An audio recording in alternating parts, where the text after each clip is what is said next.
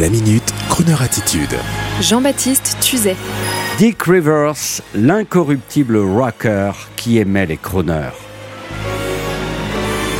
Dick Rivers, notre insubmersible rocker français, est parti retrouver ses héros préférés sous la voûte étoilée des grands de l'entertainment et du cinéma américain. Dick Rivers était un pur et dur. Il n'a jamais voulu quitter ses Santiago Premium qu'il achetait à prix d'or. Alors, il ne m'en voudra pas de ma liberté de ton, car c'est un rocker.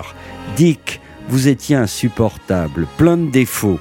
Comme votre idole Chuck Berry, vous aimiez les sous, capable d'appeler les programmateurs radio pour les engueuler parce qu'ils ne diffusaient pas vos disques, mais vous forciez le respect et beaucoup de gens vous adoraient. Je pense à Francis Cabrel que vous aviez convaincu de faire une tournée rock'n'roll. C'était surréaliste et génial. Je pense à Antoine de Caunes, à qui vous aviez inspiré son personnage de rocker des années 60 sur Canal+. Dick, je me souviens moi-même d'une émission incroyable en live que j'avais organisée pour vous sur France Inter. Quel souvenir La chanteuse Bobo Juliette était sous le charme. Et vous aviez chanté du John Lee Hooker avec un bluesman noir américain. C'était extra. Et pourtant, je dois vous l'avouer aujourd'hui, le président de Radio France m'avait appelé la bouche en cœur pour me dire vous pourriez, mon petit Jean-Baptiste, recevoir Dick Rivers, dites-moi dans votre émission, parce qu'il ne comprend pas pourquoi on ne le reçoit pas à Radio France. Et moi, je m'étais exécuté avec un immense plaisir, même s'il m'en a coûté un peu après. Et après l'émission, vous me rappeliez sans cesse pour me demander quand on vous consacrait une deuxième émission, et vous me racontiez que mon président était venu dans votre ranch en Camargue voir vos chevaux à Paluzza, et que donc il n'y avait pas de problème à vous recevoir toutes les semaines et même tous les jours. Et j'avais du mal à vous expliquer que mon directeur des programmes allait m'exécuter et vous ne compreniez pas, peu importe. Vous connaissiez Dick, votre métier sur le bout des doigts, et c'était musicalement formidable. Et puis vous aimiez les crooners, comme vos copains Eddie et Johnny. Alors Dick, je sais déjà, oui, je le sais déjà, vous n'aurez pas les obsèques nationales de votre copain de route, Johnny Hallyday. Je ne sais pas si vous aurez celle de votre copain Eddie, qui n'en a pas fini de déguster des cognacs cigares après un bon repas. Je ne sais pas tout cela. Ce que je sais, c'est qu'à l'image de Dalida, ça n'était pas toujours chic de vous aimer.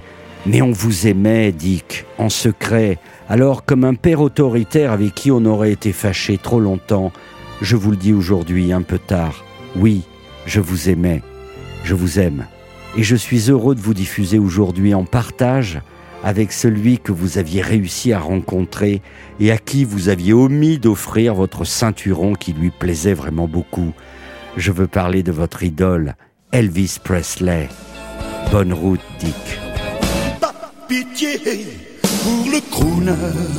Si on regarde bien dans, la discographie des, plus grands rockers, que ce soit Presley, que ce soit Buddy Holly aux États-Unis, que ce soit Cliff Richard en Angleterre, que ce soit des gens comme Peter Krauss en Allemagne, ou, des gens même comme euh, Hallyday, Mitchell ou moi en France, euh, si on regarde les, tubes, entre guillemets, de, de, de tous ces gens-là, c'est souvent ce qu'on appelle, nous, des balades. Donc de la balade au crooner, il n'y a qu'un pas. Et euh, même si je remonte à l'époque des chats sauvages, euh, des chansons comme Oh Lady, c'est pas véritablement crooner. Puis en plus j'étais tout petit, j'avais 15 ans, mais enfin disons que c'est vraiment, c'est ce qu'on appelait des balades. Et moi ça m'a toujours porté beaucoup plus bonheur que euh, que le rock and roll. love me, love me tender, love me tender, love me true, all my dreams fulfill.